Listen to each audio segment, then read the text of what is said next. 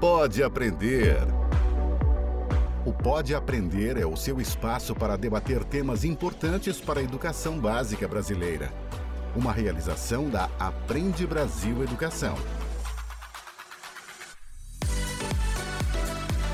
Olá, eu sou a Danae Búbalo e este é o Pode Aprender, o nosso bate-papo qualificado sobre a educação básica brasileira. Continue aí na sua rotina, dando conta do seu dia a dia, enquanto você acompanha aqui mais um episódio cheio de boas ideias e muito aprendizado. Vamos juntos? Então, quando as neurociências começam a observar o funcionamento cerebral, as ativações do cérebro, para determinados comportamentos, como ler, como escrever, como fazer um cálculo matemático, como cantar, como falar, a gente teria aí um padrão de ativação que é o que a gente consideraria o padrão neurotípico. Às vezes a gente fala muito em educação inclusiva, mas tem uma expressão que, que eu gosto muito de usar ela, que é inserir a criança, né? Não é só incluir ela ali dentro do ambiente, mas inserir no sentido de que ela se sinta fazendo parte daquele lugar, daquele momento ali.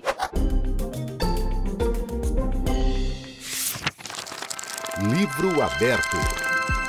Neurodiversidade é um termo que foi criado pela socióloga australiana Judy Singer em 1998, com a ideia de mostrar a pluralidade neurológica dos seres humanos. A intenção dessa palavra é justamente reforçar que todas as pessoas têm as suas peculiaridades e também promover a inclusão dela nos ambientes escolares e nas interações sociais em geral. Neste episódio do Pode Aprender, vamos estimular os professores a entenderem melhor sobre o funcionamento do cérebro e as suas mais diversas formas de aprender. Afinal, se a escola valoriza e sabe lidar com a diversidade, quem ganha é toda a sociedade. Pega a caneta. E hoje nós temos dois grandes profissionais que vão ser os responsáveis por nos levar para essa viagem ao cérebro humano. Quem participa do nosso bate-papo de hoje é a Thelma Pantano, fonoaudióloga e psicopedagoga do Serviço de Psiquiatria Infantil do Hospital das Clínicas da Faculdade de Medicina da USP. Ela é professora, especialista em linguagem, mestre e doutora em ciências, master em neurociências e pós-doutora em psiquiatria.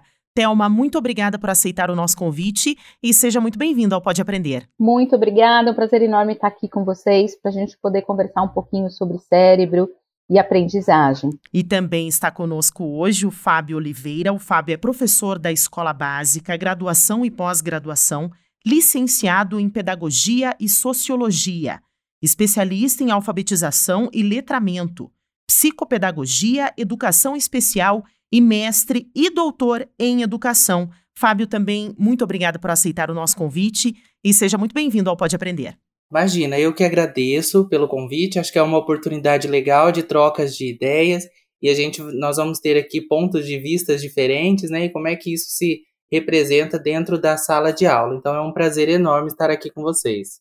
Bom, para a gente começar o nosso bate-papo, eu gostaria de entender que a gente entendesse junto alguns, alguns conceitos. Podemos começar com a Thelma. Thelma, explica um pouquinho para nós o que significam os termos. Eu vou repassar para você: neurodiversidade, neurotípico e neurodivergente. O que significa cada um dos termos?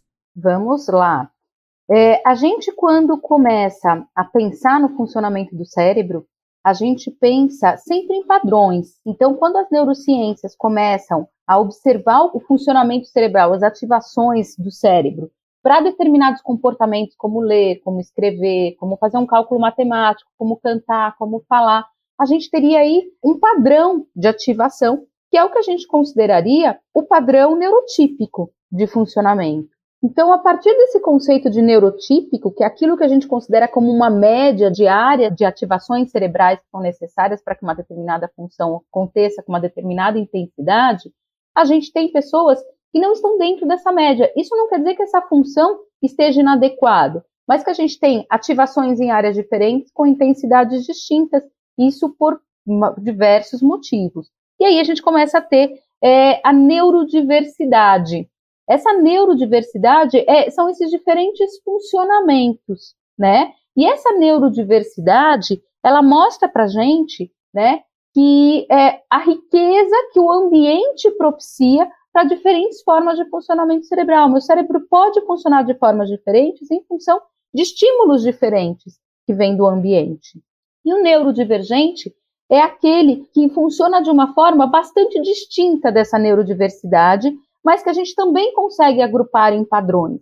Então, quando a gente tem um padrão neurodivergente de funcionamento, a gente não está falando da neurodiversidade, mas a gente está falando de um conjunto de funcionamento, é, de, um, de, um, grupo de pessoas que funcionam e que têm atividades de ativação cerebral para realizar um determinado comportamento, uma determinada função, que estão muito relacionados a alguns diagnósticos. Acaba sendo diagnóstico porque os diagnósticos são muito realizados em função de sinais e sintomas que nada mais são do que comportamentos.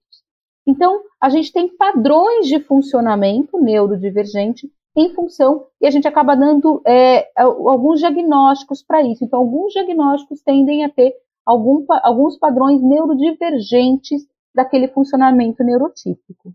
Perfeito. Agora, eu gostaria de abordar com o professor Fábio por que, que é tão importante, então, para os educadores entenderem esses conceitos sobre principalmente a neurodiversidade. Bom, legal que essa fala da Telma, ela a gente consegue perceber ela, né, dentro do cotidiano da sala de aula.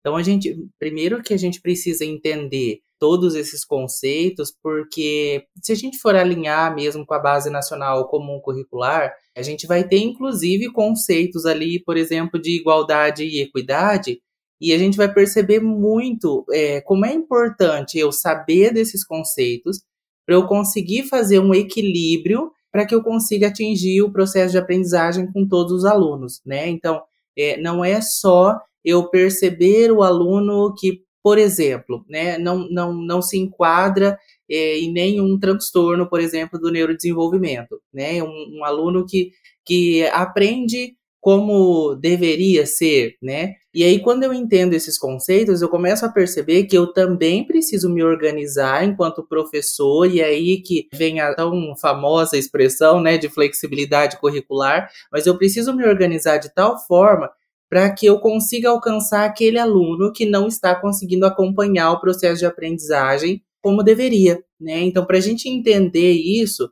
eu preciso primeiro saber desses conceitos e aí sim colocar em prática lá na minha sala de aula, dentro do meu planejamento, dentro do meu dia a dia, da minha rotina em sala de aula, enfim, para que realmente eu consiga fazer com que esse processo de equidade, né, esse termo, realmente aconteça. Perfeito. E o professor ele deve saber identificar esses conceitos e saber trabalhar eles em sala de aula, é isso? Sim, com toda certeza.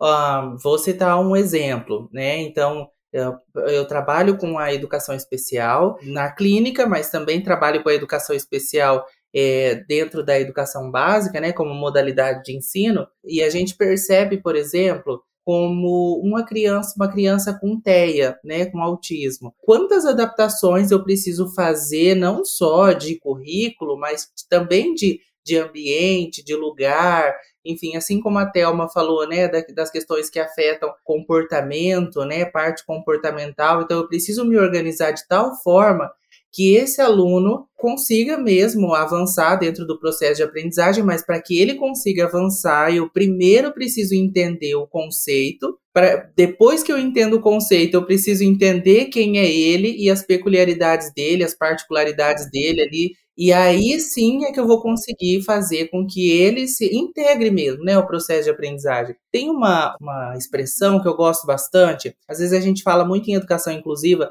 mas tem uma expressão que, que eu gosto muito de usar ela, que é inserir a criança, né? Não é só incluir ela ali dentro do ambiente, mas inserir no sentido de que ela se sinta fazendo parte daquele lugar, daquele momento ali, com todas as limitações, né? Enfim, mas que ela se sinta fazendo parte daquele ambiente onde ela está inserida. Agora, Thelma, qual que é o papel do educador nesse processo de inserção? Eu acho que esse é um ponto muito importante. Eu acho que a gente começa a perceber uma dificuldade por parte dos educadores de trabalhar com a neurodiversidade. A gente não está nem falando de neurodivergência, a gente está falando de neurodiversidade.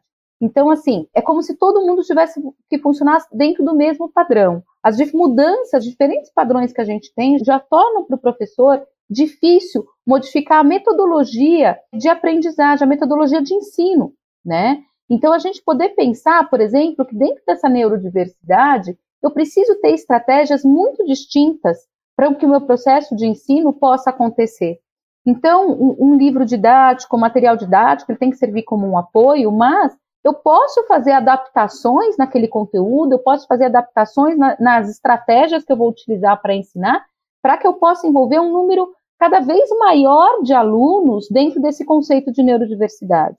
Então, quando a gente pensa crianças, por exemplo, mesmo crianças neurotípicas, mas que estão passando por uma situação ou por um contexto emocional mais instável ou um contexto é, mais ansiogênico de vida, como que essas crianças estão funcionando naquele momento? Provavelmente eu preciso ser mais objetivo, eu preciso trazer mais informações visuais, eu preciso trazer a participação dessa criança mais constante para a sala de aula, eu preciso deixar essa criança dentro de um papel mais ativo dentro do processo de ensino-aprendizagem do que normalmente eu deixaria. Outra coisa que a gente precisa pensar também são as, as pequenas adaptações que a gente pode fazer. Permitir que a criança fique um tempo maior de prova, é, perguntar para a criança se ela está entendendo aquilo que ela está lendo. Então, a gente poder dar um suporte educacional para que crianças que tenham ritmos diferentes ou estejam passando por condições que, que promovem é, um funcionamento momentaneamente diferente, possam continuar o processo de aprendizagem de uma forma constante. Então, é muito importante o professor entender que o conceito de neurodiversidade é um conceito intrínseco à educação. Eu já fui para algumas escolas que as escolas falavam assim: ah, daqui a pouco eu vou ter que fazer a, a salas de aula finas e compridas, porque todo mundo tem que sentar na frente. Sim, todo mundo deveria sentar na frente, se todo mundo precisar sentar na frente. O que a gente precisa entender é que a gente precisa, o papel da escola é ensinar, e ensinar uma neurodiversidade. Então, eu preciso ter estratégias muito diversas. Eu não posso esperar que eu tenha feito uma explicação ou que eu tenha apresentado um determinado conteúdo de uma forma e que todo mundo daquele grupo aprendeu, ou que grande parte do, do grupo aprendeu. Não necessariamente, eu não estou nem falando dos neurodivergentes, eu estou falando que numa situação de neurodiversidade, eu tenho pessoas passando por contextos e por é, situações distintas que precisam levar o professor a ter estratégias de, distintas de ensino e que com uma flexibilidade grande de ensino, principalmente em situações avaliativas. Como a gente viu agora, por exemplo, quando a gente pensa no TEA, por exemplo, no transtorno do espectro autístico, quando a gente pensa nas deficiências intelectuais, quando a gente pensa no transtorno de, de atenção e hiperatividade, na dislexia, ou em qualquer transtorno que, que mexa com a aprendizagem, a gente precisa entender como é esse padrão de funcionamento neurodivergente, para a gente poder entender quais as melhores estratégias para poder entrar como uma entrada do funcionamento cerebral, para que a gente possa é, acelerar esse processo de aprendizagem para a criança com o menor gasto de energia. Poder entender um pouco essas diferenças são existentes, são intrínsecas ao processo de educação, mas que principalmente a gente precisa é, entender que é essa flexibilidade para o professor para o processo de ensino. E eu acredito que a gente chegou num ponto de extrema importância que não é somente do educador, né, mas também da escola como um todo, o corpo escolar como um todo, ter um papel fundamental nesse processo, não é mesmo, Fábio? É, você tocando nesse ponto, eu me lembrei de uma situação que a gente vivencia muito, onde a, a escola tem a ideia de que o aluno é exclusivo do professor, né? Então, é só do professor regente ou só do professor de apoio, enfim, do professor da sala de recurso multifuncional, mas quando na verdade o aluno ele é da escola como um todo, né? Então, todo mundo é responsável pelo atendimento dessa criança. Isso é uma, uma informação que a gente precisa ter muito bem pensado porque todo mundo vai ser responsável por, pelo processo educativo dessa criança. A Thelma falando né, da questão das adaptações curriculares, como isso é extremamente importante. E, e quando a gente percebe que essa criança precisa de uma ajuda maior ou precisa de uma adaptação maior, muitas vezes as escolas pensam assim: ah, vamos fazer uma atividade mais fácil para essa criança, porque essa criança ela não vai conseguir realizar a mesma atividade como os demais, ou então vamos deixar ela um pouquinho mais o conteúdo ela não vai conseguir acompanhar, e quando na verdade a gente precisa criar estratégias para que essa criança consiga assimilar o conteúdo que a turma toda está presenciando, é, está vivenciando, na verdade, mas de uma forma que ela entenda, né? Então, com as limitações, eu já falei esse termo limitações duas vezes, mas no sentido assim, de que pensar que as habilidades cognitivas dessa criança pode ser que tenha no caso do TDAH, a gente vai ter algumas limitações ali, né? Então, por exemplo, a questão das habilidades atencionais, a questão da flexibilidade cognitiva, mas que, que nós, enquanto professores, pensemos que a gente precisa organizar de tal forma que essa criança realmente consiga mesmo é, aprender e não é fazer uma coisa mais fácil por achar que ela não, não vai dar conta, porque aí a gente entra numa questão de capacitismo mesmo, né? Então a gente precisa realmente fornecer situações favoráveis para esse aprendizado acontecer e pensar que toda escola é responsável pela, pelo processo de aprendizagem dessa criança, não só o professor regente ou o professor de apoio. Aproveitando então a fala do professor Fábio, eu gostaria que a gente trouxesse algumas ideias, algumas estratégias sobre como lidar com esses neurodivergentes em sala de aula. Eu gostaria que vocês trouxessem para os nossos ouvintes algumas dicas específicas para o TDAH, para o transtorno do espectro autista e também para a dislexia. A gente pode começar pelo professor Fábio. Eu vou tentar especificar assim por transtorno, né? Então vamos pensar primeiro no TDAH. O TDAH é um transtorno que afeta as habilidades atencionais e também comportamento da criança, mas principalmente o que afeta é, é a questão das habilidades atencionais ali, seletiva, sustentada, alternada. Então, uma das coisas que eu preciso primeiro pensar uma criança com TDAH, jamais deixar ela em local, por exemplo, que vai ter mais barulhos ali. É, a gente sempre fala de perto de portas e janelas, porque geralmente são os lugares mais distratores ali dentro do ambiente da sala de aula.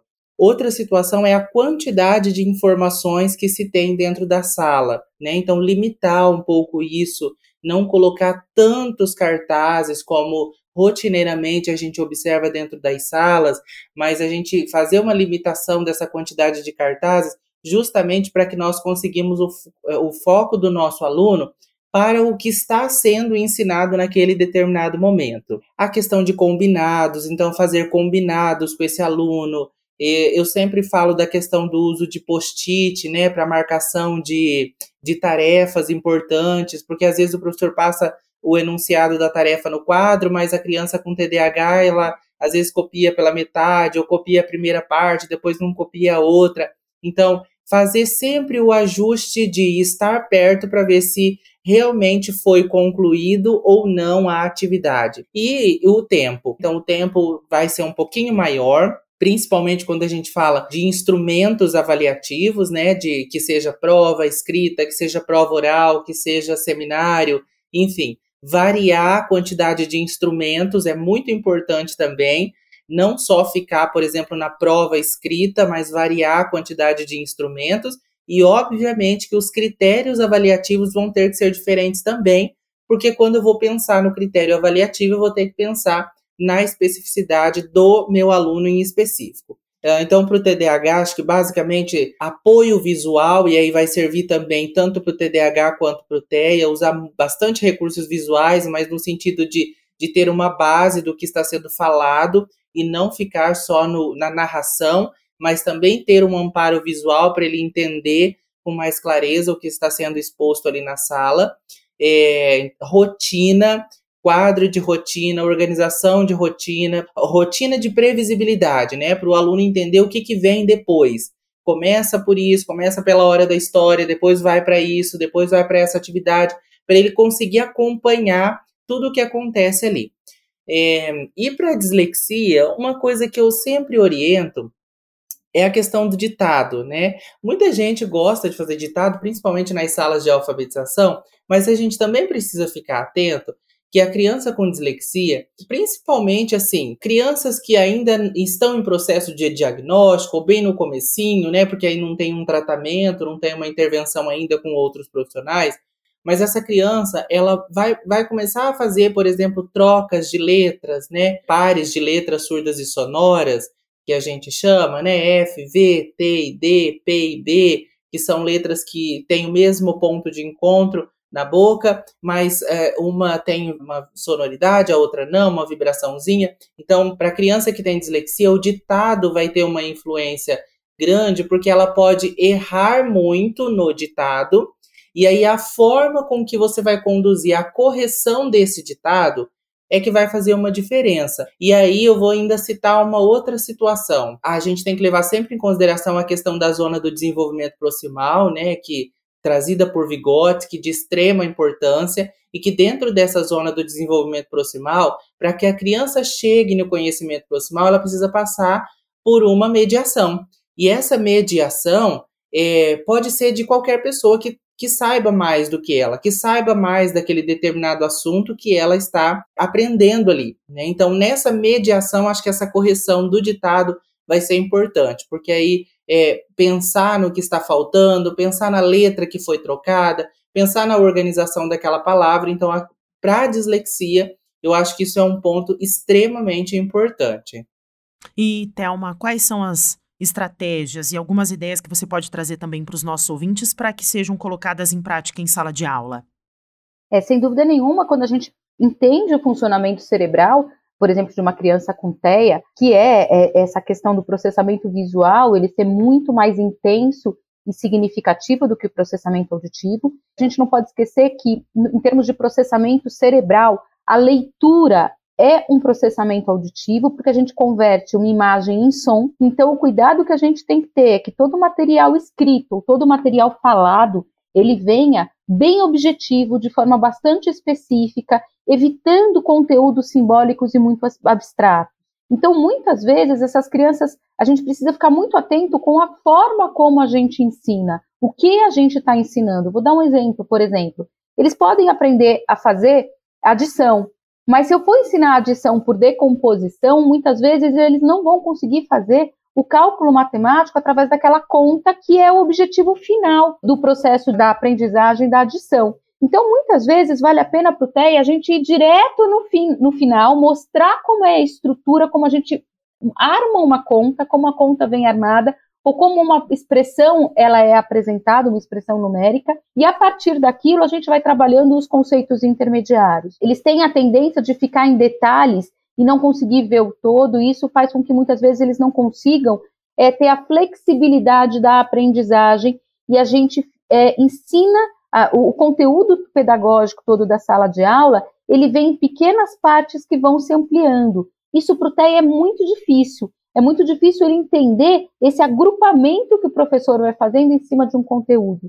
Então, muitas vezes é importante que a gente ensine para o TEA, por exemplo, o fato da gente ensinar a alfabetizar com letra bastão torna muito difícil a entrada da letra cursiva. Então, a gente fazer desde o início, desde o momento que a gente recebe crianças com esse diagnóstico, a gente ter muita clareza de qual vai ser o traçado que a gente vai ensinar, qual vai ser o traçado primário. No caso do TDAH, a gente tem padrões muito diferentes e orientações muito diferentes quando a gente tem as questões comportamentais, mais a impulsividade aí como uma evidência, tanto a impulsividade comportamental quanto a impulsividade do comportamento, mas que aparece muito na escrita ou na fala. A gente tem que pensar que a gente precisa de atividades curtas, atividades focadas, com conteúdo reduzido, né? É, para que a gente possa ter intervalos entre as atividades, dê possibilidade de pausas, de movimento para ele sair, para beber uma água, para apontar um lápis. Então que a gente, que o professor já estruture essa atividade de forma bastante segmentada.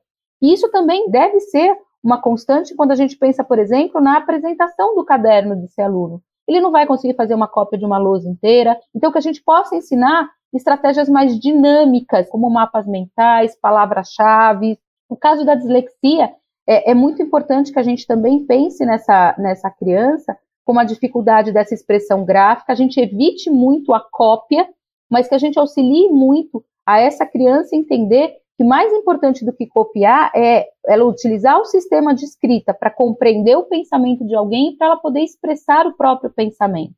Então, que isso pode vir através de palavras-chave, isso pode vir através de, de esquemas mentais, de, de mapas mentais, e que ela possa aprender a fazer essas anotações com poucas palavras, mas com muitos recursos visuais associados para representar o próprio pensamento. E a partir disso a gente vai desenvolvendo todo esse sistema de leitura escrita. Múltipla escolha.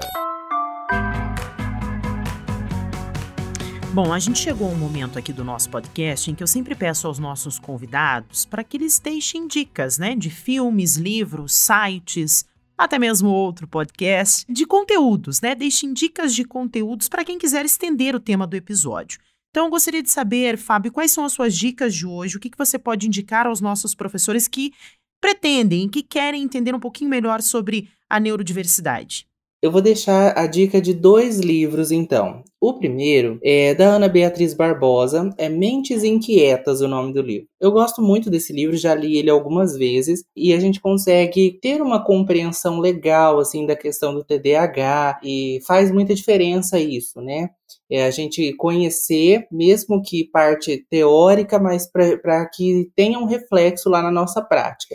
E um livro bem recente, ele foi lançado há pouco tempo, mas tem uma proporção muito legal, porque na verdade é uma reunião de vários autores. Foi uma organização, inclusive, do Dr. Tiago Castro, que é o Simplificando o Autismo. Eu recomendo porque ele tem bastante informação boa e muito atual. Alguma indicação, alguma dica aqui para os nossos ouvintes, Thelma, sobre a neurodiversidade? Um livro que eu indicaria, que eu gosto bastante, é um livro escrito pela Temple Grandin, que era uma autista de, de alto funcionamento, que mostra muito como ela entende o mundo, que se chama o cérebro autista. Eu acho que é importante a gente poder entender como que ela sente esse funcionamento cerebral, como que ela sente a relação dela com o ambiente, com o mundo. Com relação à, neurodiversidade de uma forma geral, tem um que eu gosto bastante, que é um livro do George Dupont, que ele chama TDAH nas escolas, que trabalha bastante com estratégias de avaliação, estratégias de intervenção dentro da escola. Mas toda vez que vocês verem um livro escrito por uma, um autor que tem a patologia, eu acho que é muito interessante a gente poder se colocar no lugar e se enxergar um pouquinho. Eu acho que o processo empático é o início de qualquer processo inclusivo. Diversão para casa. Quero agradecer a participação da Telma, agradecer também a participação do Fábio e deixar aqui em aberto para os nossos ouvintes para que vocês deixem os seus contatos, as redes sociais, o e-mail, que eu acho que é uma forma muito bacana da gente fazer uma troca. Então, Telma, novamente muito obrigada pela tua participação. Se você quiser deixar os seus contatos para os nossos ouvintes. Claro, eu agradeço muito a possibilidade de estar aqui com vocês hoje. É, o meu e-mail é o meu nome inteiro, todo junto, arroba gmail.com. Então, Telma Pantano, arroba gmail.com e no Instagram é o arroba Thelma Pantano, é o meu nome inteiro. Perfeito, muito obrigada, Thelma, e também obrigada, professor Fábio. Se você quiser deixar também os seus contatos, as redes sociais, como que o pessoal pode te encontrar, conhecer um pouquinho também sobre o seu trabalho. Eu que agradeço, foi muito legal, acho que muito produtivo, né? A gente discutiu aqui em pouco tempo muito assunto bom que vai auxiliar muita, muita gente, muitos professores aí em sala de aula. O meu Instagram é arroba doutor Fábio Oliveira. Quem quiser me acompanhar por lá vai ser muito bem-vindo. Muito obrigada mais uma vez a Thelma, muito obrigada ao Fábio e agradeço também a você que nos acompanhou em mais um bate-papo qualificado sobre a educação básica brasileira. O Pode Aprender é uma realização da Aprende Brasil Educação com a produção da banca do podcast. Para comentários e sugestões, basta enviar um e-mail para aprendebrasil@positivo.com.br. Acompanhe os próximos episódios do Pode Aprender na sua plataforma de podcast preferida, nas redes sociais e no site Aprende Brasil. Até mais! Com produção e edição da banca do podcast. O Pode Aprender é uma iniciativa da Aprende Brasil Educação.